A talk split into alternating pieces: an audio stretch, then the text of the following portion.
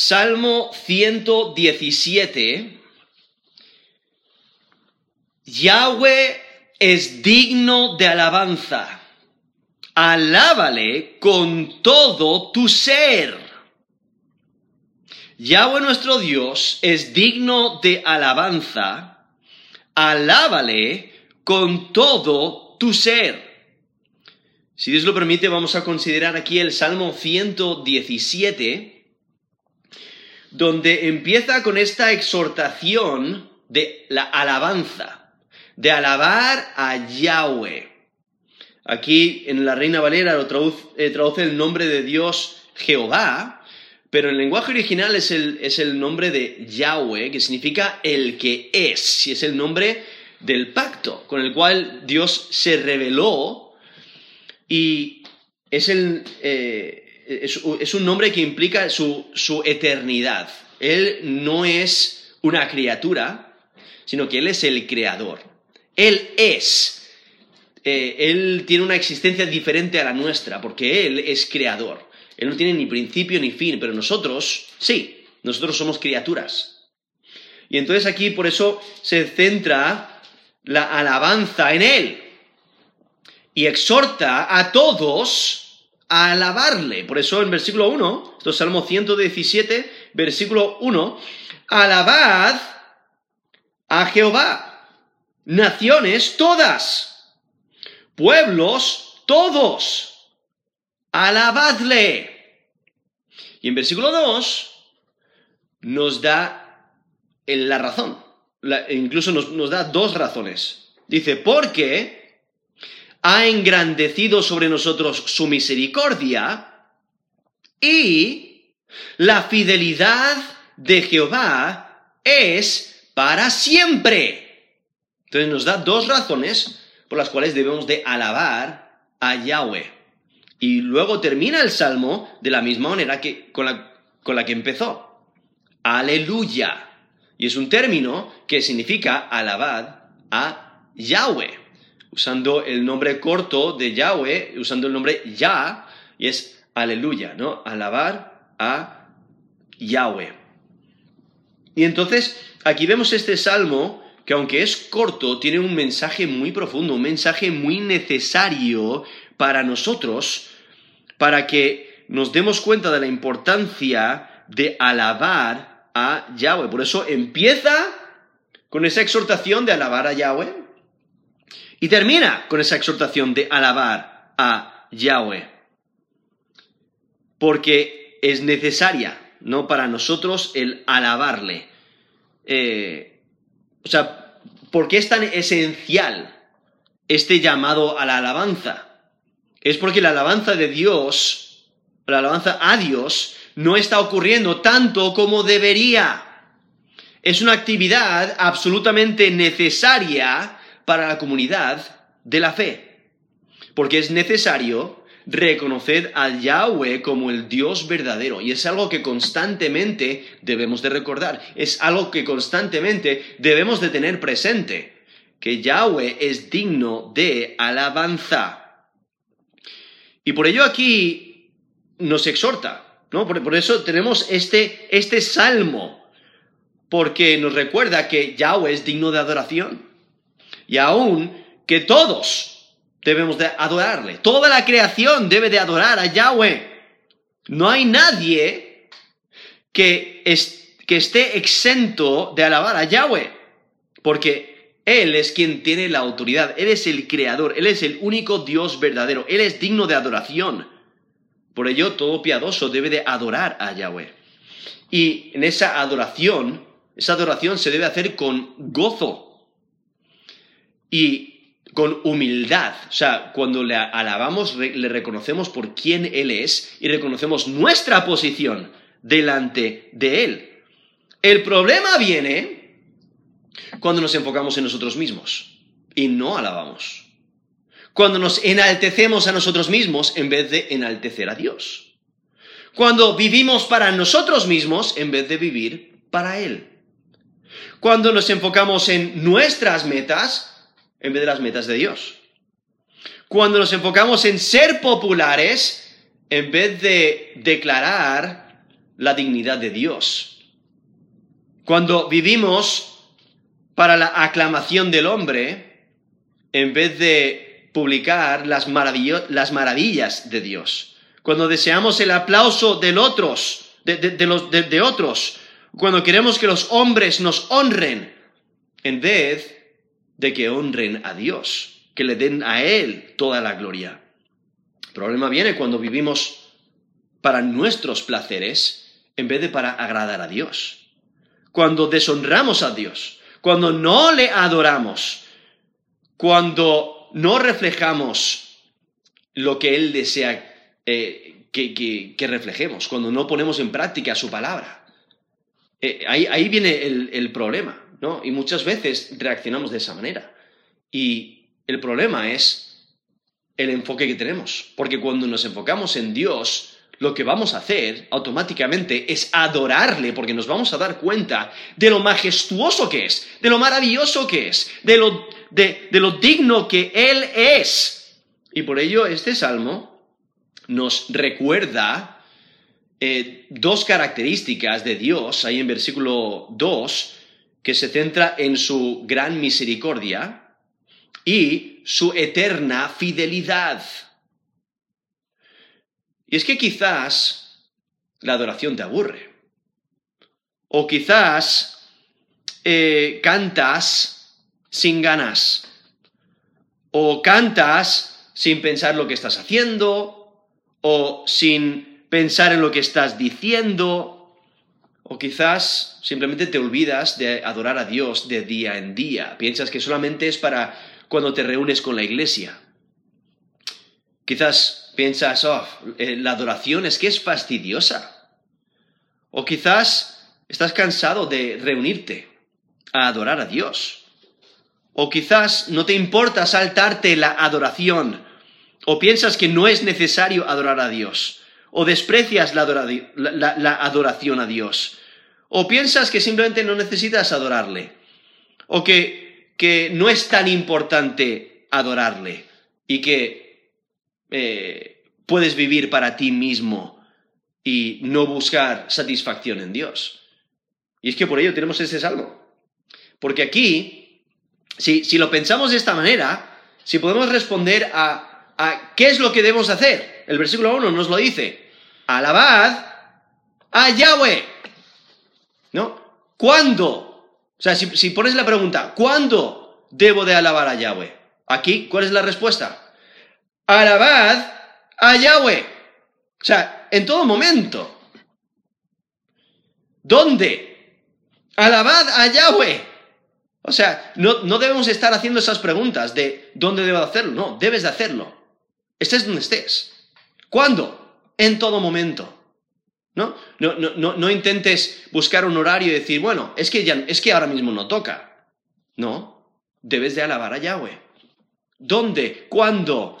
Eh, ¿Con quién? No, eh, es que la respuesta es la misma. Debes de alabar a Yahweh, estés donde estés, con quien, con, con, quien estés. Eh, esa debe ser una forma de vida, alabar a Yahweh. Y es que el, el término aquí, alabad, es un término, en el lenguaje original es el término halal, y aquí en el Salmo 117 se repite dos veces. Al principio, cuando dice en el versículo 1, alabad a Jehová, y luego al final, cuando dice aleluya, que es alabar a Yahweh. ¿no? Y usa ese término de alabad que resalta la, dignidad de la alabanza.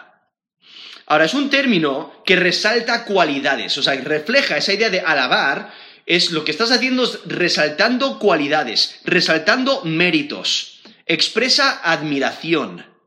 Es una expresión de gratitud y de aprecio, de reconocimiento de dignidad.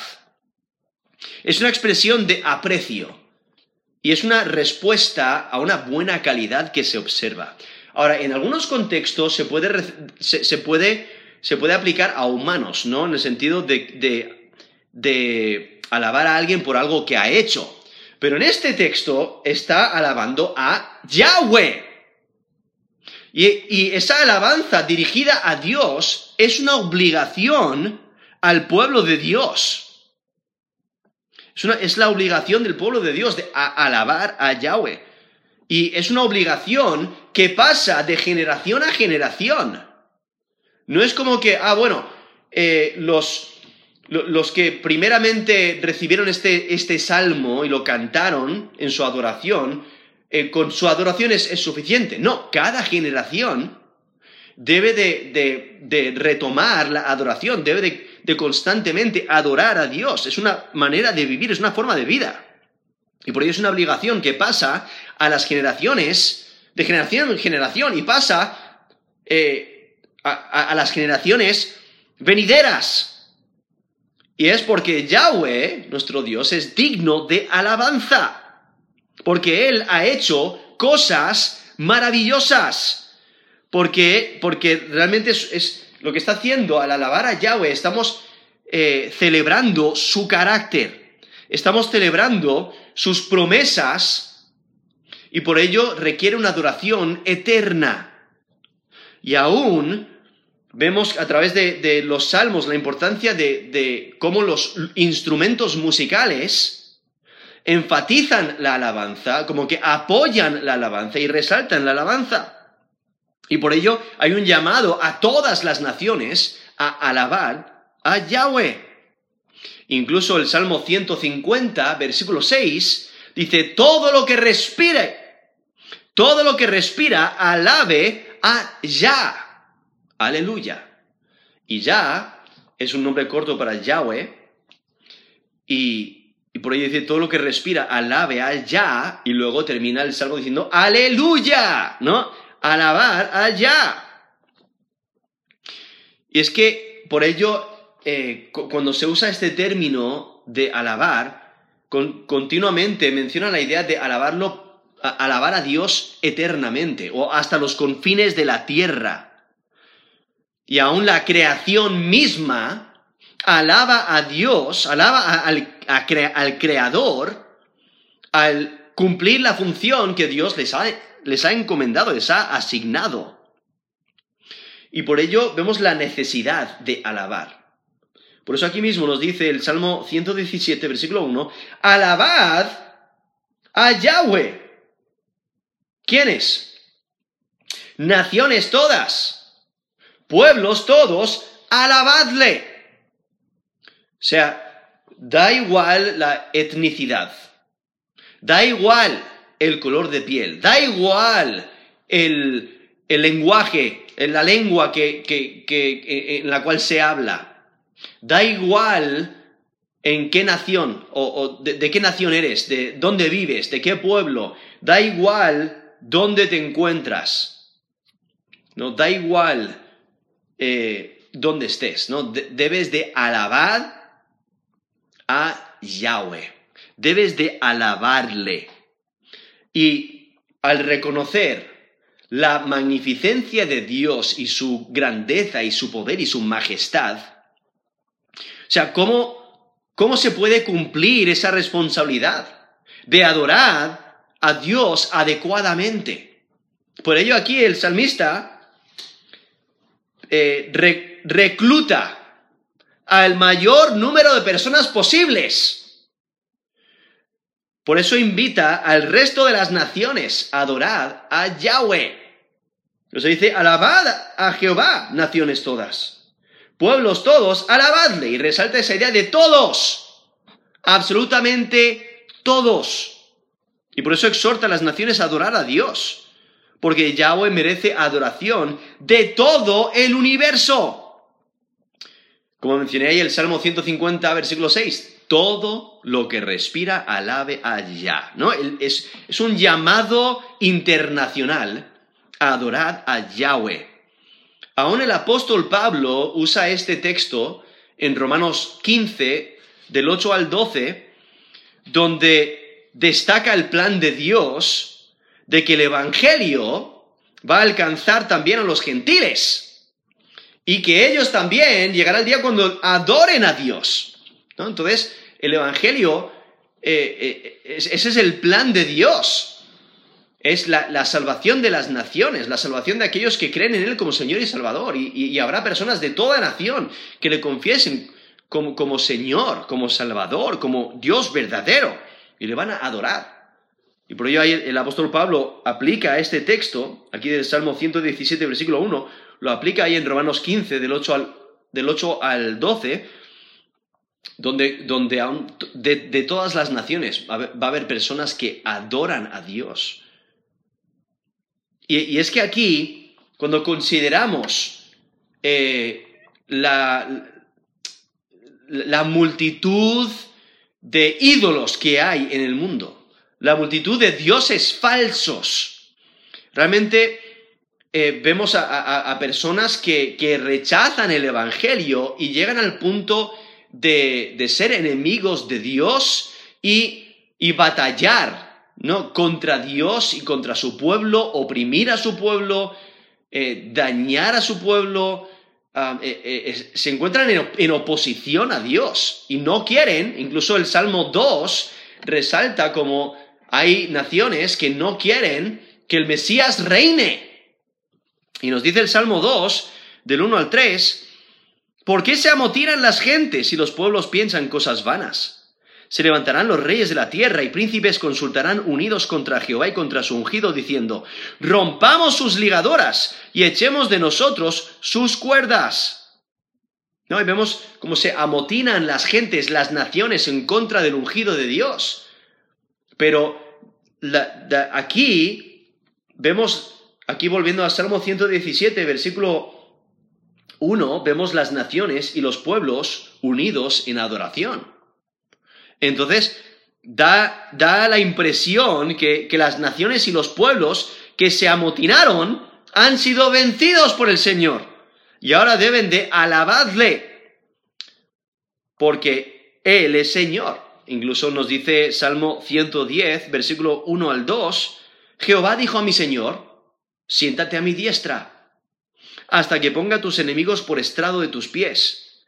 Jehová enviará desde Sion la vara de tu poder, domina en medio de tus enemigos.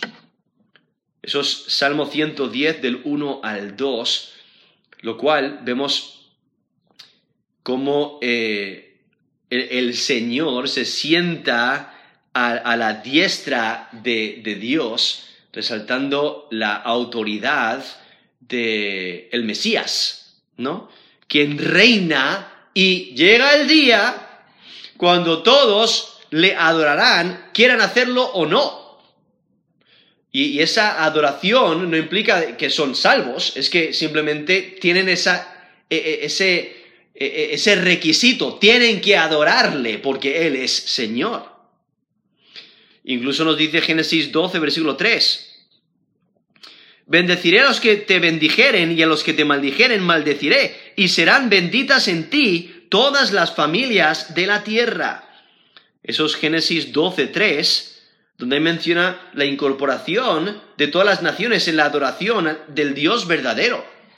O sea, va, a haber, personas de, todas las, de, todos los pueblos, de todas las naciones que van a adorar a Dios eh, genuinamente.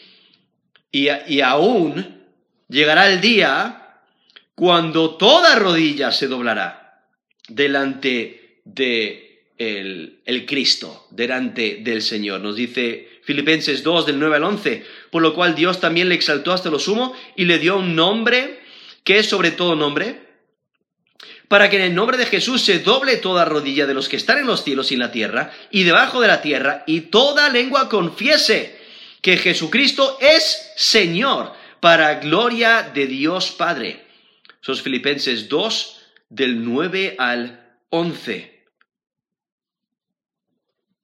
Entonces aquí vemos esta exhortación a alabar a Yahweh. Realmente es un llamado a todas las naciones a experimentar el poder salvador de Yahweh.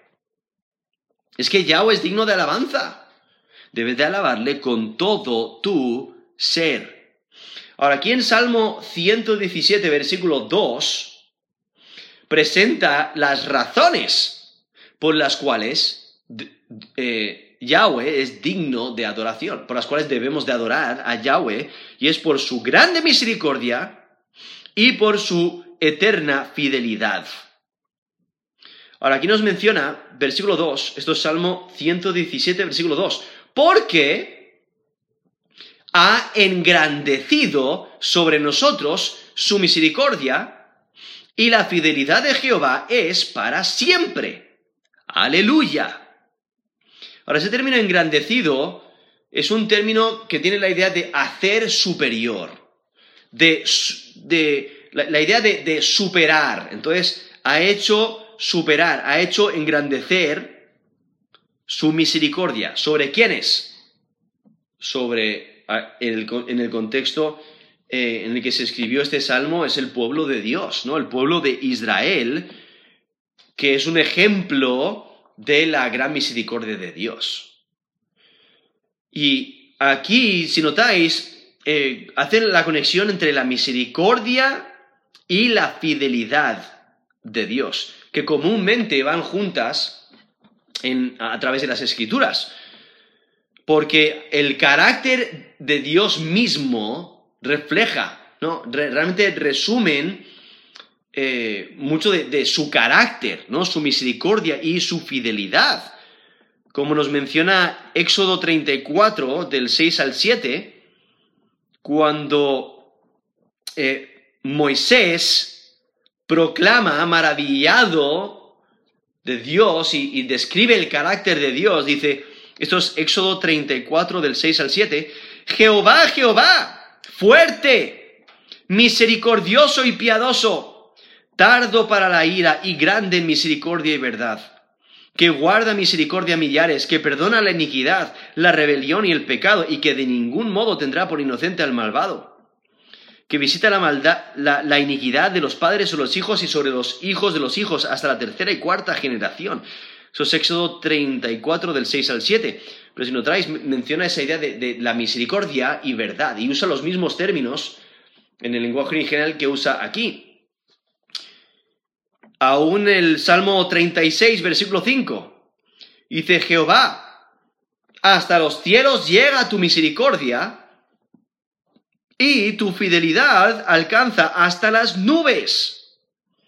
Eso es Salmo 36, versículo 5. Salmo 89, del 1 al 2. Las misericordias de Jehová cantaré perpetuamente. De generación en generación haré notoria tu fidelidad con mi boca. Porque dije, para siempre será edificada misericordia, en los cielos mismos afirmarás tu verdad. Eso es Salmo 89 del 1 al 2. Ahora, aquí usa estos, e, e, estos dos términos eh, que reflejan el carácter de Dios, la misericordia de Dios y la fidelidad de Dios. Ahora, el, término misericordia eh, en, el, en, el, lenguaje original es un término bastante importante. Eh, es el término en el lenguaje original Gesed. Y es un término que se refiere al amor leal de Dios. ¿no? Es, eh, tiene conexión con la fidelidad del pacto, que Dios actúa con lealtad, con un amor leal. Y realmente tiene conexión con el nombre de Yahweh. De que Dios continuamente actúa conforme a su carácter. Y la mayoría de las veces que se usa este término se refiere a la disposición de las bondadosas acciones de Dios hacia su, hijo fiel, Israel, o la humanidad en general. Eh, a veces se usa el término aplicado a personas en su respuesta hacia Dios, pero eh, normalmente se usa en refiriéndose a la disposición y a las bondades, bondadosas acciones de Dios hacia las personas. Y la esencia es la relación del pacto, ¿no? Hay un pacto establecido y por ello Dios cumple su parte del pacto. Él es fiel. Y lo que este término, este término gesed, o aquí traducido misericordia, es la idea de amor leal, denota una obligación mutua es una acción de beneficio en el contexto de una relación profunda y duradera entre dos personas o grupos, en el cual el más fuerte ayuda al débil. Y le ayuda cuando no puede ayudarse a sí mismo. Entonces, el más fuerte, obviamente en este contexto, es Dios quien es el más fuerte, y Él ayuda al débil, el débil que no, no tiene fuerza, no tiene habilidad, no, no, puede ayudarse a sí mismo. Y por ello este término eh, refleja una relación estable, es una relación como la de una familia, que es estable, es familia, pase lo que pase. Entonces Dios refleja esta estabilidad, esta relación de familia con su pueblo. Y por ello es una dedicación previa de Dios hacia la humanidad que demanda servicio, temor y lealtad. O sea, nosotros que recibimos este amor leal de Dios, debemos de mostrar este amor leal hacia Dios, debemos de mostrar servicio, debemos de mostrar temor, debemos de serle leales. Y es que el amor leal de Dios cuando consideramos este término a través de las escrituras, vemos que el, amor leal de Dios salva a gente de desastre y de sus opresores. El amor leal de Dios sustenta la vida. El amor leal de Dios se opone en, contra de la ira de Dios. O sea, Dios muestra misericordia hacia el hombre pecador, aun cuando Dios está airado contra el pecado, ¿no? Y, el, el, que continúa en su pecado. Es que el amor leal de Dios es eterno, persiste, es duradero. El amor leal de Dios permite la base de poder acercarse a Dios, de poder pedir, o sea, acercarnos y pedir que Dios haga algo. El amor leal de Dios es importante en la vida del Hijo de Dios, porque le enseña sobre quién es Dios, le da esperanza de salvación y le da regocijo después de, la, liberación y de la salvación que ha obtenido. Y es que el amor leal de Dios es abundante. Y por ello realmente caracteriza su gobierno. O sea, Dios actúa con amor leal. Él gobierna con amor leal. Y por ello todo lo que Dios hace es una expresión de su amor leal. Y por ello aquí nos dice, esto es Salmo 117, versículo 2, porque ha engrandecido sobre nosotros su misericordia. O sea, reflejando que Dios ha extendido su amor leal sobre nosotros. Ha, ha, puesto su amor, su amor leal sobre nosotros. Él ha continuado reflejando ese amor leal a pesar de que nosotros no le hemos sido fieles no le hemos sido leales, a pesar de que nosotros hemos fallado vez tras vez. Dios continúa siendo leal, ¿no? Y reflejando ese amor leal. Y es que la dedicación de Dios es total, es para siempre. Y por ello menciona la, la, segunda razón diciendo, la fidelidad de Jehová es para siempre. Y ahí resaltando cómo Dios actúa de acuerdo a su carácter siempre. Él es fiel. Es un término, en el lenguaje original es el término emet, que tiene la idea de verdad, de, de, algo que es firme y permanente, ¿no? Porque la verdad permanece. Eh, la verdad siempre es verdad. Y es que por eso es firme y, y permanente. Es, es, refleja la idea de seguridad, de, de que, de que es fiel y confiable. Por ello, aquí reflejando el carácter de Dios, ¿no? La fidelidad de Dios. O sea, Él siempre actúa conforme a su carácter. Él es fiel y confiable. Sabemos que va, que va a actuar conforme a su carácter. Eh, él, él, no cambia de opinión, no es inestable, eh, sino que constantemente actúa conforme a su carácter. Y por ello podemos confiar en Él. Incluso aquí resalta la eternidad de su fidelidad. Por eso dice, la fidelidad de Jehová es para siempre. Por ello es confiable. Puedes confiar en Él. Y puedes confiar en Él para siempre. Su fidelidad es eterna. Y por ello lo que está haciendo aquí este salmo es, es, proclamar las promesas de Dios, la promesa de su gracia y de su fidelidad, de que Él, de que él cumple su carácter, cumple sus promesas. Y, con solamente recordar la, la historia de Israel, podemos ver a Israel como un monumento de la lealtad de Yahweh. Por ello, vez tras vez lo vemos a través de las escrituras como hace recordatorio de las maravillosas obras de Dios para su pueblo. Incluso el Salmo 136, que celebra el amor leal de Dios, usando ese término Gesed, celebra el amor leal de Dios. Eh, ahí el Salmo 136, del versículo 10 al versículo 27, resalta como Dios ha sido leal a Israel, ha sido leal a su pueblo, eh, rescatándoles de Egipto, manteniéndoles y y estando siempre con ellos.